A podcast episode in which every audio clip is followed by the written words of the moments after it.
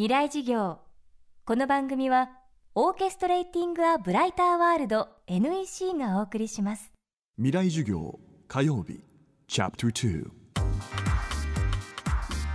未来事業。今週の講師は西畑清純さん。明治元年より続く花と植木の卸問屋株式会社花うの5代目。そして世界30カ国以上を渡り歩き市場に出回らない珍しい植物を手に入れるプラントハンターとしても知られています。未来事業2時間目。今日は地球上に存在するさまざまな植物の中でも特に驚きの能力を持つ種類のお話です。テーマは自殺するヤシライオンを殺す花。ねもう植物の凄さを語り始めたらもう半端ないぐらい時間かかるんですけど僕らはこう四季のある国に生まれて春は花咲いて芽吹いて、まあ、夏は茂り秋は実って色づく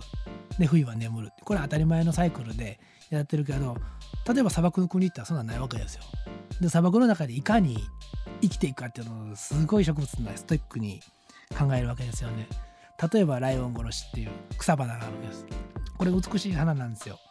でも周りに砂漠しかない。いてても猛獣ぐらいですよね。多分アフリカのそういうところだったら。じゃあどういう風な性質を持ってるかっていうと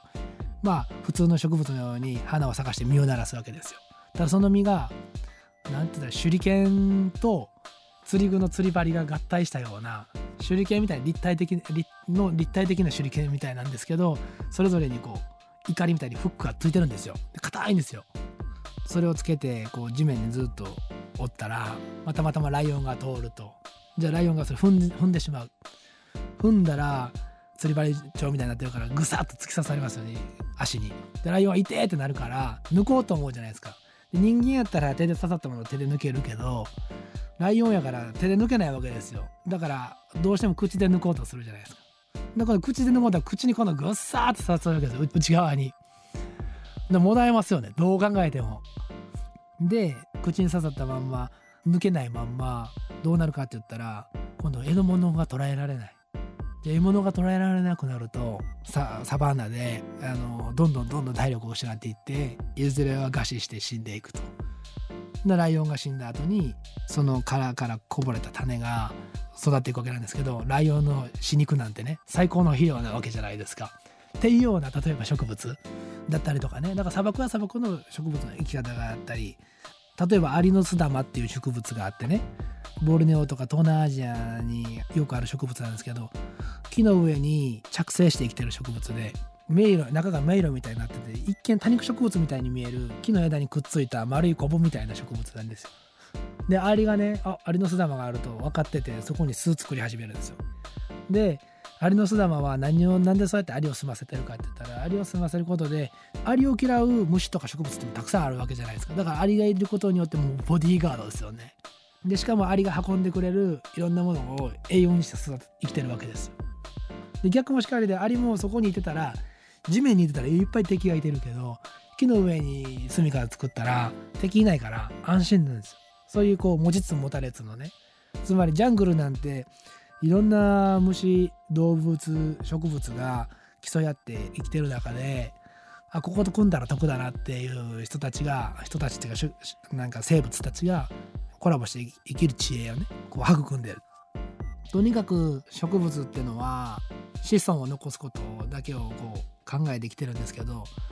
例えばこの自殺ヤシっていうのはですねタヒナって言ってめっちゃくちゃもう原産地なんかほんまに一部の人しか知らないんですけどタヒナっていうすごいヤシがあって、まあ、ずっとこう育って生きていくわけじゃないです。であもう俺そろそろ死に際やなと思ったら全エネルギーをかけてでっかい花咲かすんですよ。咲かしてまあ自殺することを決めるわけですね要はよしもう俺死ぬって言った時に最後花を咲かしてで無数の子孫を飛ばして死んでいくでこれはねもう本当に単純なことで人間やったら自殺する人って言ったら嫌なことがたくさんあったとか自分のこと理解してもらえないとか、まあ、いろんなそれは事情はあると思いますでも植物が自殺する理由っていうのはもう本当に単純で子孫を次の世代につなげたいってこれこれ以外何者でもすごいピュアなもんなんですよね。でタヒナもタヒナでヤシとして自殺するものすごい珍しいヤシあの植物なんですけど実は例えばパイナップル科の植物それから流絶卵科の植物なんかにも多く見られる現象です。生命の最後に自殺することを決めて何とかしてあの自分の種を少しでも広げようとしてるんです。これだけは間違いないことなんです。やっぱり人生一回やし人間だってね一生懸命生きるっていうことは植物に絶対学んでもいいことなんじゃないかなって思いますけど俺は一生懸命生きてますけどね。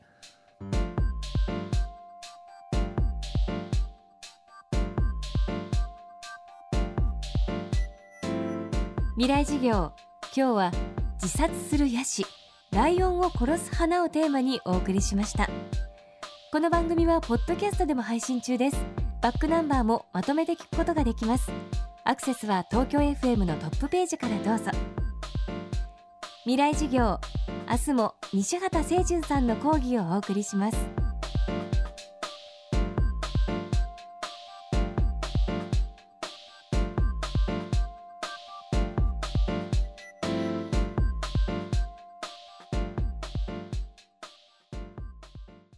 未来事業この番組はオーケストレーティング・ア・ブライター・ワールド NEC がお送りしました。